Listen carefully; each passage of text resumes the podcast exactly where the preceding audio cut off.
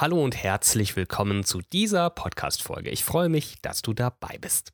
Diese Folge ist eine Wunschfolge. Es geht um kritische Kundenfragen, die uns von unseren Kunden gestellt werden können.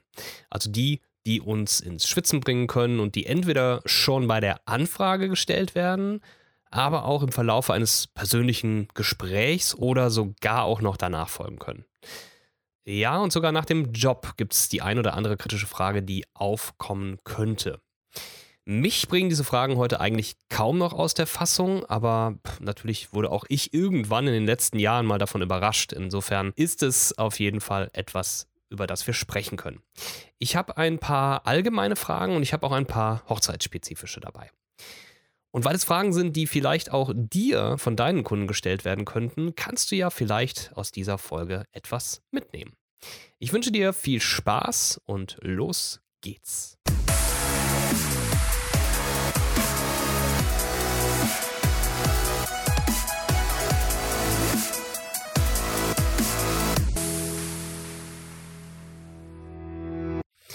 Die erste Frage wurde mir ja gemeinerweise schon, äh, glaube ich, im ersten oder im zweiten Jahr gestellt, nämlich bist du ein ausgebildeter Fotograf?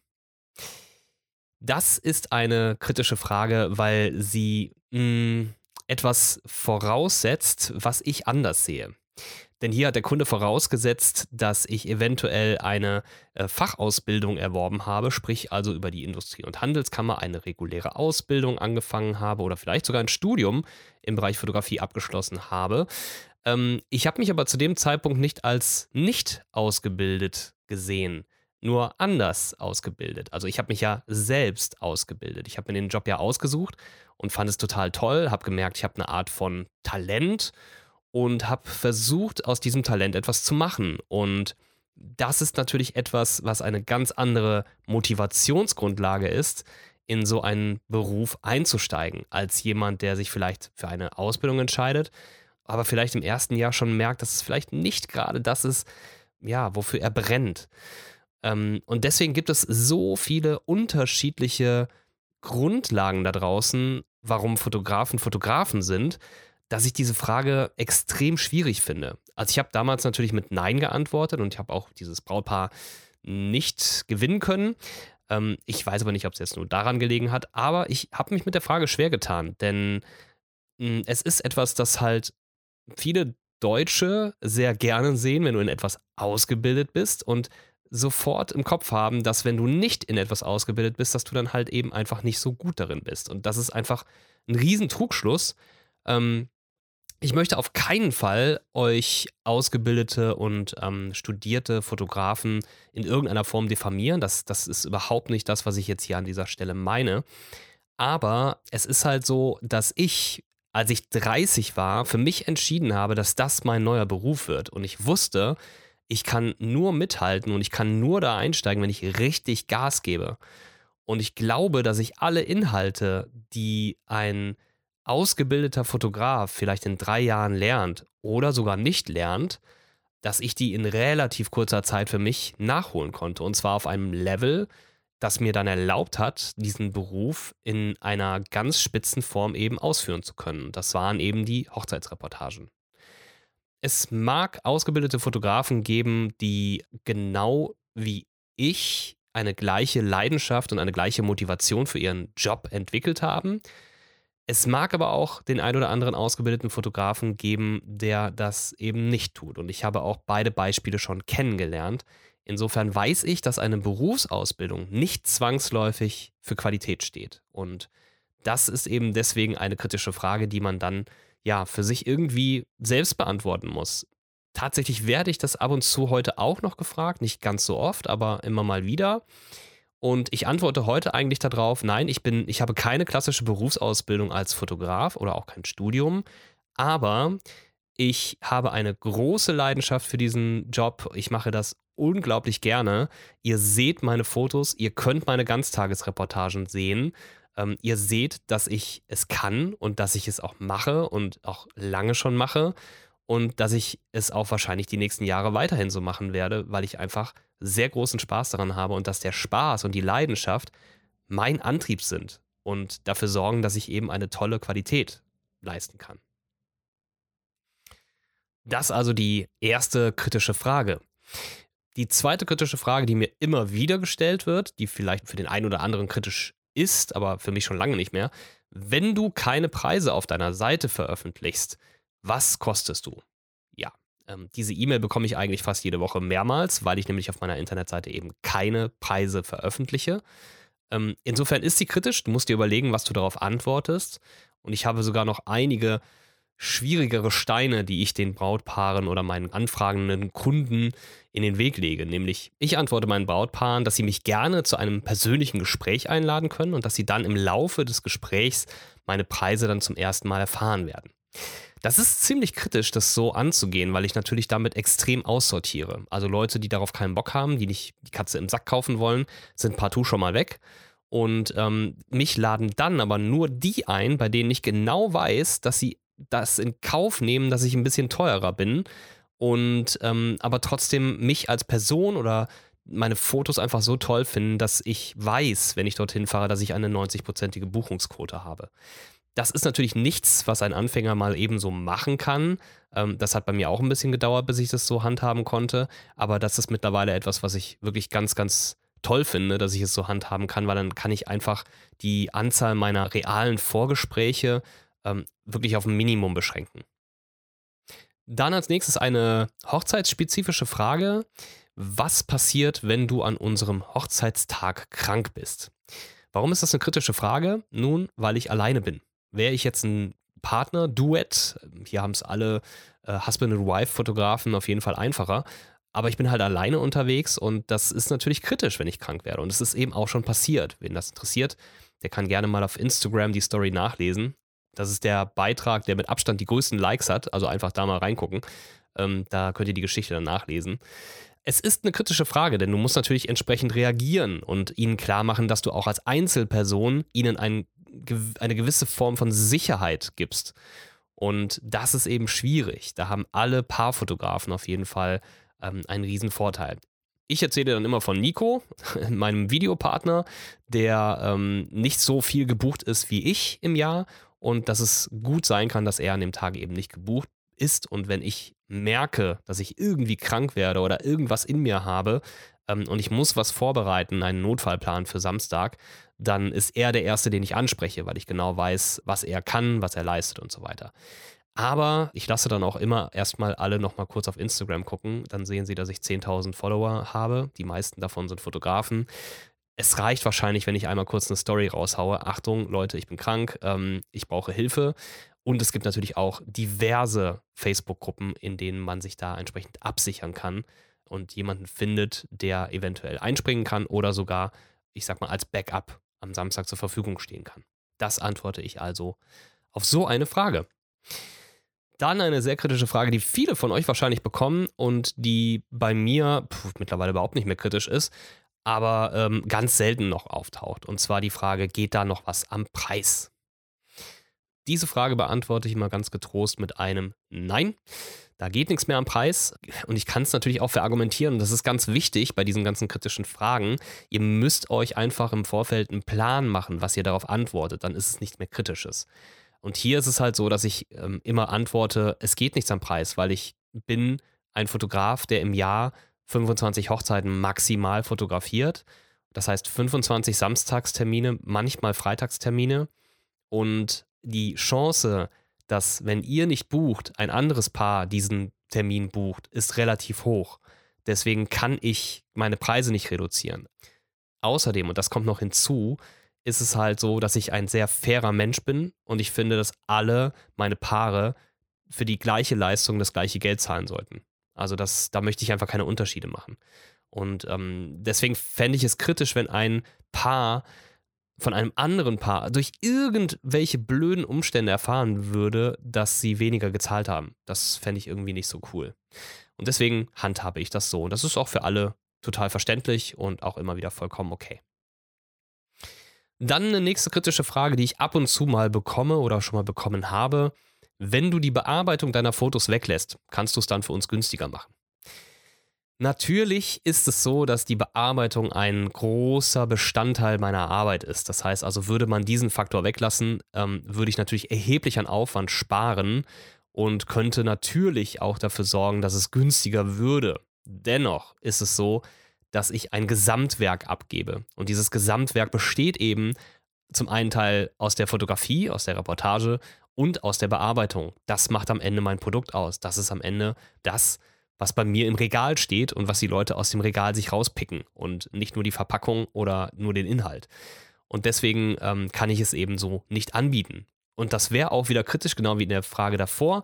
Ähm, mir würde an der Stelle Geld fehlen, Geld, das ich einplane, das ich brauche, um es eben ähm, so machen zu können. Sonst könnte ich meine Arbeit so eben nicht durchführen und müsste andere Wege finden, mehr Geld zu verdienen. Und ähm, deswegen ist das eben so die Prämisse und die meisten sind damit auch voll einverstanden. Dann wieder eine spezifische Hochzeitsfrage. Und zwar ist es so, das müsst ihr einfach wissen, ich biete Vorshootings an für meine Hochzeitspaare. Ich biete keine einzelnen Paar-Shootings an, sowas mache ich gar nicht. Ich biete wirklich nur Paarfotos an im Rahmen dieses Vorshootings vor einer Hochzeit, wenn ein Paar explizit eine Hochzeit gebucht hat. Und bei mir ist es halt so, dass ich das als kleines Add-on hinzu buche. Das ist dann nicht so teuer, wie es bei anderen Fotografen für ein komplettes Paar-Shooting wäre. Es ist schon ein bisschen reduziert, sogar deutlich reduziert, aber es ist ein Aufwand für mich.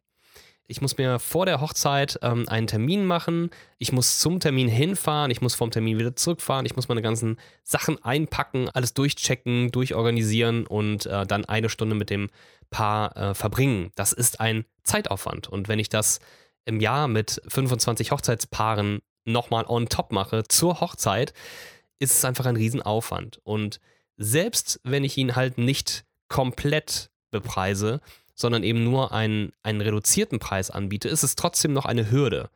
Die Hürde ist nicht so groß, dass es unfair ist, aber sie ist so groß, dass Paare, denen das Vorshooting nicht wichtig ist, es auch einfach nicht buchen. Jetzt ist es so, ich brauche kein Vorshooting mehr. Also ich weiß, wie ich es in einer halben Stunde hinbekomme, das Paar locker zu bekommen im Rahmen meines Shootings an dem, am Hochzeitstag selber. Aber es ist halt für die Paare einfach interessant, die, für die das eine Riesenbaustelle ist, die halt sich einen Kopf machen und ähm, bei denen das einfach bis zur Hochzeit eigentlich ein Thema ist und sich die ganze Zeit Gedanken machen. Denen kann es helfen. Und weil ich möchte, dass sie es bewusst buchen und sich dann bewusst dafür entscheiden, ist es so, dass ich dafür ein kleines bisschen Geld nehme. Das ist vielleicht bei euch ein bisschen anders. Ich weiß nicht, wie ihr das handhabt, aber dann wisst ihr jetzt ungefähr so, wie ich es handhabe und wie ich es dann erkläre, wenn diese Rückfrage kommt. Denn klar, bei anderen Fotografen ist es kostenfrei. Vielleicht handhaben die es dann einfach anders oder machen es kürzer oder verbinden das noch mit einem Vorgespräch direkt. Das machen auch viele, das habe ich auch schon gehört. Bei mir ist es halt so, dass ich es mit meinem Konzept so mache. Dann noch eine spezifische Hochzeitsfrage. Wir haben für zwei Stunden eine unglaublich tolle Location mit zwei richtig tollen Räumen für unser Shooting gebucht. Dann können wir uns da komplett austoben. Geil, oder? Das ist für mich eine sehr kritische Frage. Denn wenn diese Frage kommt, und sie ist schon gekommen, dann weiß ich, dass das Paar sich nicht wirklich über mich informiert hat dann haben sie weder das Video auf meiner Website gesehen, noch haben sie großartig Zeit auf meiner Website verbracht und gelesen, was ich so tue und warum ich das tue. Denn sonst wüssten sie, dass ich der Letzte bin, der zwei Stunden lang irgendwo shooten geht und vor allen Dingen nicht in nur zwei Räumen. also ich wüsste nach zehn Minuten schon nicht mehr, was ich mit denen dann die restlichen äh, eine Stunde 50 Minuten in den beiden Räumen machen könnte. Bei euch ist das vielleicht anders. Ihr seid vielleicht besser im Posing oder habt viel bessere Ideen und einen besseren Blick dafür, was ihr dann irgendwie macht. Aber ich bin jemand, ich bin sehr spontan und ich kann mich nicht so darauf konzentrieren, in einer Location 50 verschiedene ähm, Möglichkeiten zu finden, dort zu shooten. Das, so ticke ich nicht. Das ist bei mir einfach anders ich gehe einfach mit denen gerne raus in die Natur, ähm, gehe ein bisschen mit denen spazieren, finde die Ecke, finde da eine Ecke und nehme einfach immer mit, was ich so finde. Das, das passt zu meinem Reportage-Herz, äh, das passt sehr gut zu mir, äh, wie ich so bin. Und ähm, deswegen ist diese Form der Fotografie für mich nicht möglich. In dem Fall war die Frage sehr kritisch für mich und ich kam auch echt ins Straucheln, aber ich habe eine super Lösung gefunden, nämlich ich habe denen einfach ganz klipp und klar gesagt, Leute, ich bin jetzt hier einfach mal sehr ehrlich. Den Fotografen, den ihr sucht, der bin ich nicht. Und dann haben die erstmal natürlich sehr komisch geguckt Und dann meinte ich, ich kann nicht zwei Stunden mit euch in zwei Räumen verbringen. Das geht bei mir nicht. Ich wüsste nach zehn Minuten nicht mehr, was ich mit euch machen soll. Es geht nicht. Ähm, ich bin ein Fotograf, der für, eine, für ein Shooting eine halbe Stunde braucht. Und ähm, dann ist es auch durch und fertig und es sind trotzdem sehr viele tolle Bilder dabei.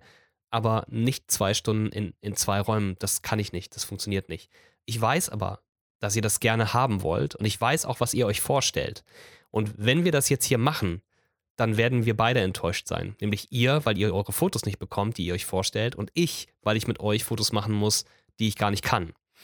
Und deswegen empfehle ich euch einen anderen Fotografen, einen guten Freund von mir, der genau das perfekt kann. Ihr passt so gut zu ihm und er passt so gut zu euch. Ähm, ihr werdet mit ihm tausendmal glücklicher sein. Und dann habe ich den ähm, die Nummer von Manuel gegeben ähm, und äh, Manuel hat sich dann mit denen zusammengesetzt und die haben den am gleichen Abend noch gebucht. Ähm, also das hat allen geholfen. Ich, weil ich dieses Problempaar in Anführungsstrichen, also natürlich hat das nichts mit denen persönlich zu tun, aber für mich war es ein Problempaar, weil ich einfach nicht wusste, was mache ich mit denen. Ähm, ich war dieses Problempaar los, habe sie gut unterbekommen bei einem Freund, sodass ich wusste, äh, die werden zusammen matchen, das wird auf jeden Fall funktionieren, die werden beide glücklich sein und ich war es im Endeffekt auch. Ich war eher erleichtert glücklich als ja, jetzt über alle Maßen hinaus glücklich. Natürlich ist es immer noch so, dass mir eine Hochzeit dadurch gefehlt hat. Aber ich wusste, dass die Chance so groß ist, dass ich diesen Termin auf jeden Fall wieder ver vergeben bekomme. Und ich glaube auch, dass es geklappt hat. Ich habe mir das jetzt nicht genau angeguckt. Aber in der Regel ist das immer so. Also das war eine sehr kritische Sache für mich, die ich dann am Ende, glaube ich, ganz gut gemeistert habe. Für die nächste Frage ist ein bisschen Vorabinformation wichtig. Ähm, bei mir ist es so, dass ich ein paar Inklusivleistungen habe. Also Leistungen, die ich quasi dazu schenke, die man nicht stornieren kann. Man kann sie zwar mit rausnehmen, das ist kein Problem, aber es gibt dafür kein Geld zurück oder so. Es ist einfach, es sind Inklusivleistungen. Und dazu gehört zum Beispiel meine Fotobox. Die meisten Fotografen nehmen für die Fotobox nochmal zusätzliches Geld. Ich mache das nicht. Die Gründe die verrate ich euch an dieser Stelle nicht. Das hat strategische Gründe, aber ähm, es ist einfach so, und das müsst ihr wissen, dass meine Fotobox eine kostenlose Zusatzleistung ist, die alle meine Paare bekommen. Deswegen die Frage war damals, wenn wir deine Inklusivleistungen streichen und wirklich nur deine Fotoreportagezeit und die anschließende Bearbeitung und das Übersenden der Fotos bezahlen, wird es dann günstiger? Ja, das ist eine ähnliche Antwort wie die, die ich eben äh, auch schon gegeben habe. Es ist eine kritische Frage, weil sie geht auf meine Einnahmen. Ja, und alles, was auf meine Einnahmen geht, ist problematisch für mich, weil ich immer ein Mindesthonorar nehme. Und dieses Mindesthonorar ist mein 8-Stunden-Paket. Ich weiß, dass wenn ich 20 Mal dieses 8-Stunden-Paket im Jahr verkaufe, dass ich davon leben kann. Also bei meinem nicht allzu hohen Lebensstandard ist das ungefähr möglich, aber es muss dann schon auf jeden Fall dieses 8-Stunden-Paket Minimum sein, zumindest dieser Preis. Wenn jetzt also jemand kommt und möchte das 8-Stunden-Paket und dann einige Leistungen da rausnehmen und fragt dann, ob es dann günstiger wird, dann ist das kritisch. Das funktioniert nicht. Das kann ich nicht machen. Manchmal gehe ich darauf ein, wenn sie halt ein 12-Stunden-Paket buchen, also wirklich was ganz weit oben, das dann auch deutlich teurer ist, und sie wollen irgendwas im Rahmen dieser Inklusivleistungen nicht, dann kann ich da schon mal einen kleinen Rabatt geben. Aber das ist nicht die Regel. Und das kommt wirklich drauf an, wann die Hochzeit ist. Wenn sie mitten im Sommer, mitten im Juli ist oder so, habe ich gar keinen Spielraum. Wenn es eine Oktoberhochzeit ist oder irgendwas im Februar, März, April von mir aus auch noch, dann habe ich da ein bisschen Spielraum und kann da ein bisschen was machen. Dann auch eine etwas hochzeitsspezifischere Frage warum bietest du nur so teure Alben an? Warum nichts günstigeres? Ja, das äh, liegt daran, dass ich äh, Albenproduktion nicht wirklich gerne mache. Also das gehört nicht zu meinen Lieblingsaufgaben. Deswegen äh, bestrafe ich das, wenn ich damit beauftragt werde, mit einem sehr teuren Preis. Nein, äh, Scherz beiseite. Ähm, tatsächlich ist es so, dass ich Qualität anbieten möchte. Und ich weiß halt, wenn ich günstige Alben anbiete und die halt nach zwei Jahren kaputt gehen, dass die Paare bei mir wieder auf der Matte stehen und entweder ein neues Album haben wollen oder das sogar reklamieren wollen. Und das ist halt blöd. Ist mir zwar bisher noch nicht passiert, aber ich habe früher ein paar günstigere Alben angeboten und ich hatte immer Angst, dass das passiert. Und dann habe ich irgendwann davon Abstand genommen. Bei mir ist es so, dass ich Alben ab 500 Euro aufwärts anbiete, aber inklusive meiner Arbeitszeit. Das heißt also, dass ist im Grunde schon ein günstiges Album, denn ich sitze ja auch ein paar Stündchen da dran. Insofern ist das immer etwas, was man den Paaren auch erklären muss, dass halt die Arbeitszeit mit eingerechnet ist und dann ist das gar nicht mehr so teuer. Ich biete im Moment nur zwei Alben an, eins für im Bereich 500, 600 Euro und eins im Bereich 1000, über 1000 Euro, je nachdem, wie man es konfiguriert. Und ähm, das funktioniert perfekt. Es sind nicht so viele, die ich davon verkaufe, aber wenn ich sie verkaufe, dann bekomme ich dafür einfach auch einen guten Betrag. Dann wieder eine allgemeine Frage, sehr, sehr kritisch. Warum müssen wir denn einen Vertrag machen? Das ist uns zu kompliziert. Können wir das nicht ohne machen? Ich glaube, es gibt viele von euch, die dazu Ja sagen. Und das ist etwas, was äh, sowieso seit der DSGVO ähm, im Mai 2018 eine sehr viel kritischere Sache geworden ist. Früher war es vielleicht okay, du hast dich trotzdem aufs Glatteis bewegt, aber es war nicht ganz so schlimm wie jetzt mit der DSGVO. Und zwar ist es so, wenn du keinen Vertrag hast, dann hast du auch nichts, womit du in irgendeiner Form beweisen kannst, was zwischen dir und dem Brautpaar vereinbart war. Das heißt also, du machst dich auf jeden Fall angreifbar. Sollte es also hinterher Knatsch geben, ähm, und das ist nicht ausgeschlossen, das kann, kann immer mal passieren, dann hast du einfach sehr schlechte Karten, dich verteidigen zu können. Und im Rahmen der DSGVO ist es sogar noch schlimmer geworden, weil du damit rechtlich auch ein großes Sicherheitsrisiko aufbaust. Und da fängt es dann auch wirklich an, ja, ich sag mal, existenzbedrohlich zu werden, weil du ja angreifbar bist, wenn du keinen Vertrag hast. Ähm, der Vertrag sollte bestimmte Dinge beinhalten, was genau und wie, das ist jetzt nicht Teil dieser, dieser Frage. Ähm, schau dir das mal ganz genau an. Es gibt sehr viele Musterverträge, die man sich kaufen kann. Das äh, habe ich damals auch gemacht und auch nach der DSGVO habe ich nochmal zwei Verträge gekauft, aus denen ich mir so das Wichtigste zusammengepickt habe. Das musst du für dich entscheiden, aber ich würde nie ohne Vertrag arbeiten, weil es einfach ein zu großes Sicherheitsrisiko ist. Also ich antworte dann immer auf diese Frage, weil es beidseitig einfach ein größerer Sicherheitsfaktor ist, wenn wir einen Vertrag machen. Es stehen die gegenseitigen Rechte und die gegenseitigen Pflichten drin und jeder weiß, woran er ist. Und es steht nichts drin, was wir nicht wollen, denn wir vereinbaren es ja miteinander. Ja, es ist komplizierter, aber es ist deutlich einfacher, wenn es hinterher irgendwelche Probleme geben sollte. Die es natürlich nicht gibt. Die nächste Frage lautet, ähm, warum müssen wir denn überhaupt eine Anzahlung leisten? Hm. Ja, also für mich ist die Anzahlung ein Commitment. Für mich heißt das, wir sind bereit, Geld zu zahlen. Wenn jemand bei der Anzahlung schon Knies macht und äh, sich irgendwie rauswindet oder so, dann weiß ich, die werden nicht so zahlungsfreundlich sein. Das heißt, da gibt es immer noch mal die Möglichkeit, die Reißleine zu ziehen. Aber das ist bisher so noch nie passiert. Die Frage kam mal, warum müssen wir eine Anzahlung leisten? Aber das war eher im Rahmen so, oder können wir nicht direkt die ganze Summe bezahlen? ähm, also das ist schon okay, aber ich kann mir vorstellen, dass bei dem einen oder anderen von euch vielleicht mal die kritische Frage kommen könnte, ja, warum müssen wir denn eine Anzahlung leisten? Wir bezahlen doch am Ende die Rechnung und gut ist. Ähm, ja, ich würde es trotzdem einfach mitnehmen und gucken, wie zahlungsbereit und vor allen Dingen, ähm, ja, auch wie zahlungssicher der Kunde ist. Also zahlt er die Anzahlung innerhalb des vereinbarten Zeitraums oder zahlt er sie später, dann hast du schon einen leichten Indikator, was dich dann mit der finalen Rechnung erwartet. Wie würde ich auf die Frage antworten? Warum müssen wir eine Anzahlung leisten? Darauf würde ich einfach antworten, das ist unsere gegenseitige Absicherung. In dem Moment, wo ihr diese Summe bezahlt habt, ist der Termin fest gesichert. Es ist schon Geld geflossen. Es kann nichts mehr rückgängig gemacht werden. Von beiden Seiten nicht. Insofern ist das etwas, was ihr ähm, als Sicherheitsfaktor sehen könnt. Die nächste Frage ist auch wieder eine hochzeitsspezifische. Und zwar hat sie damit zu tun, dass ich bei meinen Paaren voraussetze, dass sie die komplette Summe für die Hochzeitsreportage bis zehn Tage vor der Hochzeit überwiesen haben. Ja, da bin ich tatsächlich etwas hart.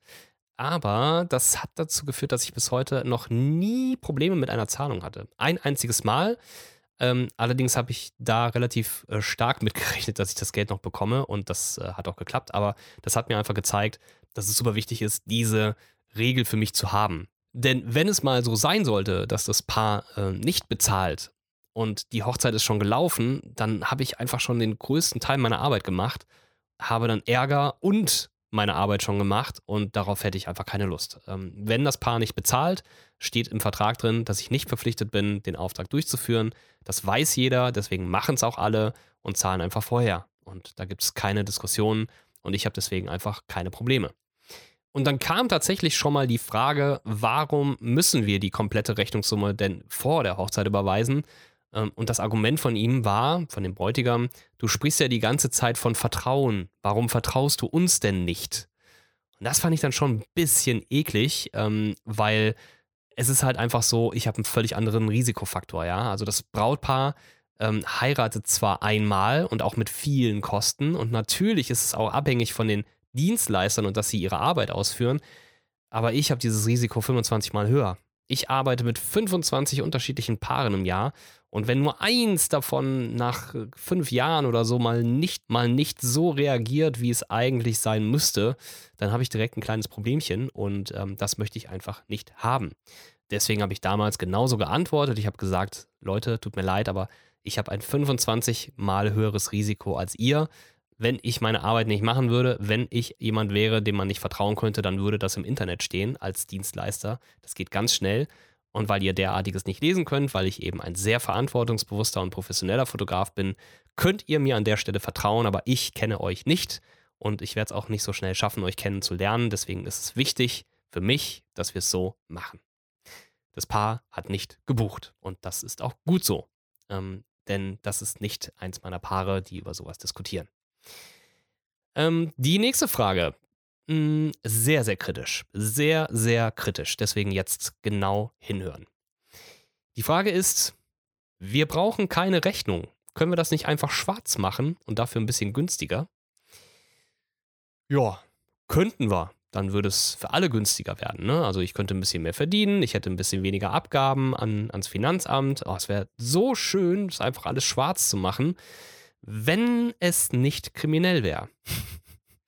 Und es mag den ein oder anderen von euch geben, der das anders sieht, der das lockerer sieht, der das unkritisch sieht, aber am Ende des Tages ist es kriminell, es ist Steuerhinterziehung, es ist nicht cool und vor allen Dingen ist es nichts, was ihr ins Universum einspeisen wollt, denn ähm, wenn ihr anfangt, euch nicht an die Regeln zu halten, dann wird es auf kurz oder lang dazu führen, dass andere sich auch nicht an die Regeln halten und dann habt ihr den Nachteil. Insofern ist es wichtig, dass ihr hier einen ganz großen Abstand davon nehmt.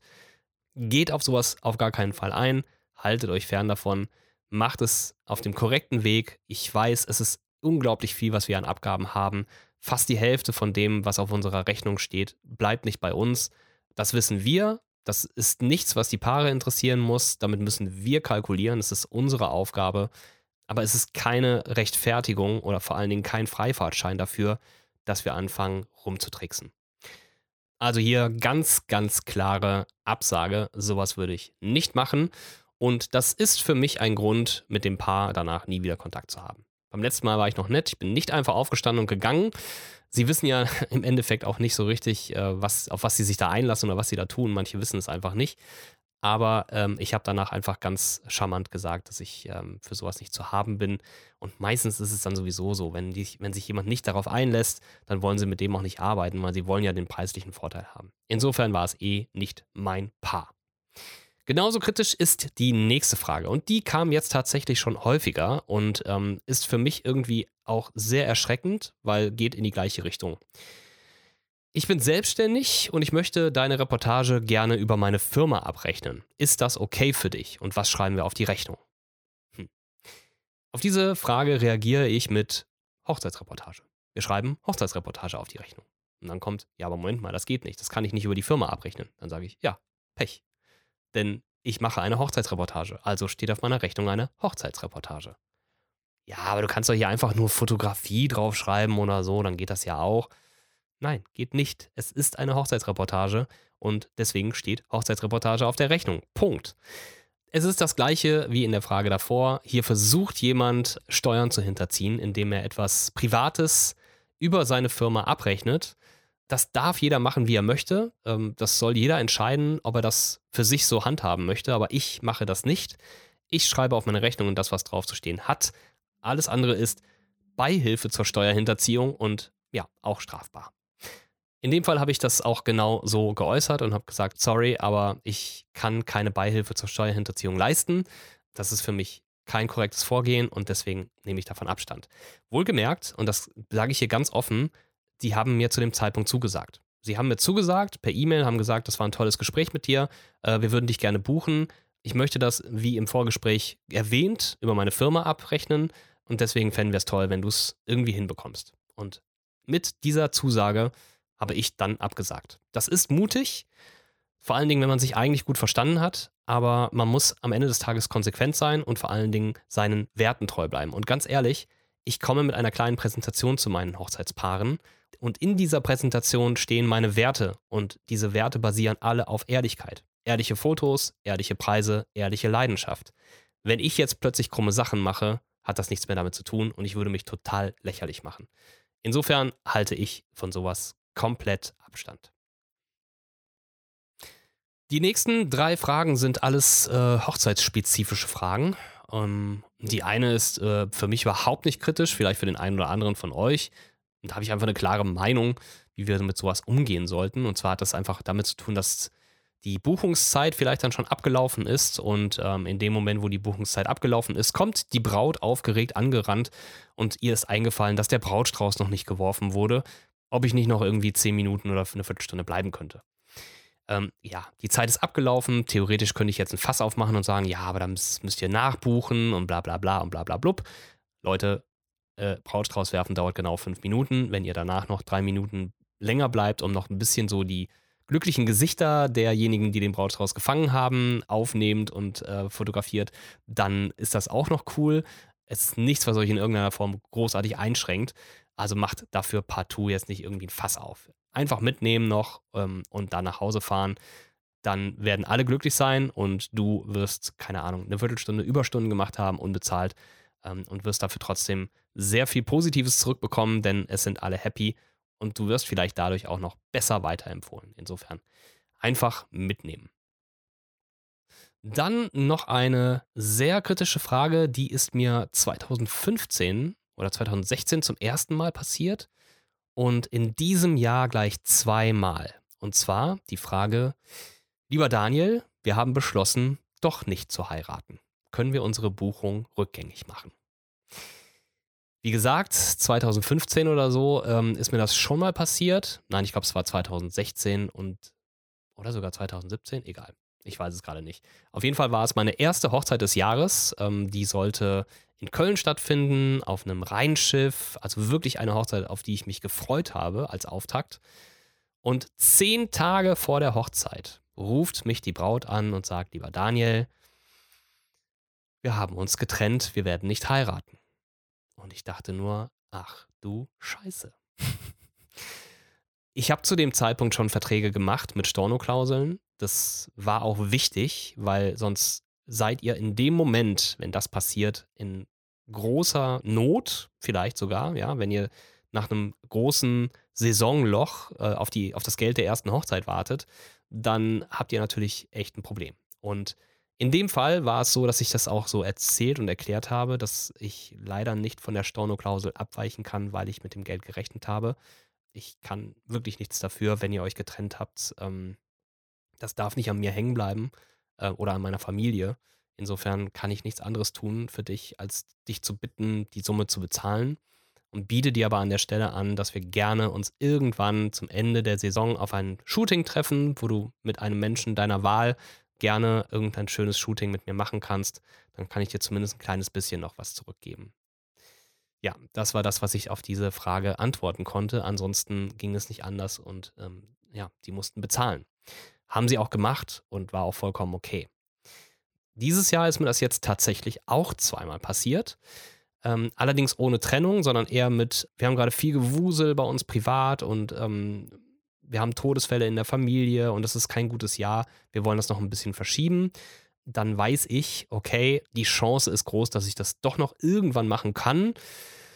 Und dann ist es auch natürlich so, dass im Vertrag die Stornoklauseln auch zeitgebunden sind. Und in dem Fall waren jetzt beide Stornierungen wirklich rechtzeitig, sodass hier kein großer finanzieller Nachteil entstanden ist. Und ähm, dann kann ich das natürlich ohne Probleme machen und weiß dann auch, dass die Chance groß ist, dass die Termine auch einfach nochmal angefragt werden können. Die Zeit ist auf jeden Fall noch da. Wenn das nicht so ist, dann behalte ich mir so als ähm, Verwaltungsaufwand die Anzahlungssumme ein um quasi das Vertrag aufsetzen, Aufhebungsvertrag aufsetzen und die ganzen Abstimmungsprozesse und das Vorgespräch und so weiter einfach abrechnen zu können. Und genau das antworte ich dann eben auch, je nachdem, wie es dann der Fall ist. Es kommt dann eben immer auf den individuellen Umstand an und auch den Zeitfaktor. Und entsprechend so reagiere ich dann natürlich immer freundlich, nicht sauer oder irgendwie pikiert. Wie kann man nur? Ähm, die haben genug Probleme, wenn sie die Hochzeit verschieben oder rückgängig machen. Da muss ich nicht auch noch ein Problemfaktor werden. Die letzte Frage, äh, hochzeitsspezifisch, ist ähm, nach der Buchung. Wir haben uns gegen die acht Stunden entschieden. Wir brauchen einfach nicht so viel. Ähm, wir könnten einfach auch mit weniger auskommen. Können wir dich auch für weniger buchen? Und hier ist ein ganz klares Nein von meiner Seite, weil ich äh, die acht Stunden als Minimum habe. Ähm, das acht Stunden Paket ist das kleinste Paket und wenn das jemand gebucht hat, dann hat er das gebucht. Upgraden geht immer, aber runter geht nicht. Damit habe ich einfach gerechnet mit dem Preis und deswegen ähm, kann ich das an der Stelle dann nicht anbieten. Zumal ich sonst die Hochzeit ja auch gar nicht angenommen hätte, sondern den Termin freigehalten hätte für eine andere große Reportage. Ja, das waren so meine kritischen Fragen, die mir eingefallen sind, die ich mal mit euch hier durchgehen wollte, die ich schon mal irgendwann gestellt bekommen habe und auf die ich dann entsprechend reagiert habe. Ähm, ich hoffe, das war interessant für euch und ähm, dass vielleicht auch das ein oder andere dabei war, das euch helfen kann. Mich interessiert jetzt aber mega, was ihr so an kritischen Fragen schon erlebt habt oder bekommen habt. Und da würde ich euch jetzt einfach einladen, äh, mal auf Instagram vorbeizuschauen. Da habe ich einen Post veröffentlicht auf meinem Profil, Daniel Edlauer. Und das ist direkt ganz oben der allererste Post. Da könnt ihr mal reingucken. Da lade ich euch nämlich ein, dass ihr eure kritischen Fragen, die ihr bekommen habt, einfach in die Kommentare posten könnt. Und vielleicht auch direkt mit den entsprechenden Antworten, wie ihr darauf reagiert habt. Das würde mich interessieren, aber ich glaube, das würde auch ganz viele andere interessieren. Und ich fände es super cool, wenn da genauso ein toller Austausch stattfinden würde, wie bei manch anderem Post, den ich gemacht habe, auch, wo ähm, über 100 Leute sich einfach in den Kommentaren verewigt haben und dazu geführt haben, ähm, dass einfach alle davon profitieren können. Ja, und wenn dir diese Folge gefallen hat, dann empfehle ich dir natürlich mit etwas Werbung an dieser Stelle wie immer meine Hörbücher Marketing für Fotografen und auch das neue mit dem Titel Keine Angst. Weise auch schon mal darauf hin, dass am 1. Mai mein neues Hörbuch veröffentlicht wird ähm, zum Thema Zielsetzung. Ähm, da also auch schon mal aufmerksam bleiben. Das wird ein ganz cooles Hörbuch mit ganz vielen tollen Inhalten. Als nächstes kannst du dich dann im Business of Photography Heartbeat anmelden. Das läuft über den Facebook Messenger und da bekommst du in unregelmäßigen Abständen, ohne dass du da groß genervt wirst, immer mal wieder so einen kleinen Impuls, einen kleinen Heartbeat von mir. Und das sind dann exklusive Inhalte, sowas wie zusätzliche Sprachnachrichten, also kleine Mini-Podcasts, interessante Links oder eben auch die neuesten Infos zu mir und zu meinen Produkten. Und wenn dir diese Folge gefallen hat, dann abonniere auch gern diesen Podcast und ich würde mich freuen, wenn du ihn mit ein paar Zeilen bewertest, am besten in iTunes, denn dadurch wird der Podcast insgesamt bekannter und kann dann auch anderen Fotografen helfen, die diese Hilfe gebrauchen können. Und wenn du magst, dann schreib mir einfach auch gerne kurz, was du dir an Themen noch für diesen Podcast wünschen würdest, sodass ich darauf eingehen kann. Ja, und dann empfehle ich dir immer noch mal gerne unsere geschlossene Facebook-Gruppe, in der wir jetzt mittlerweile schon fast 180 Fotografen sind und wo wir gerne gemeinsam diskutieren, wo ich Umfragen zu bestimmten Themen starte und auch dort immer wieder alle auf den aktuellen Stand halte. Ich bedanke mich bei dir ganz herzlich fürs Zuhören. Ich wünsche dir eine tolle und erfolgreiche Woche. Bis ganz bald. Mach's gut. Ciao.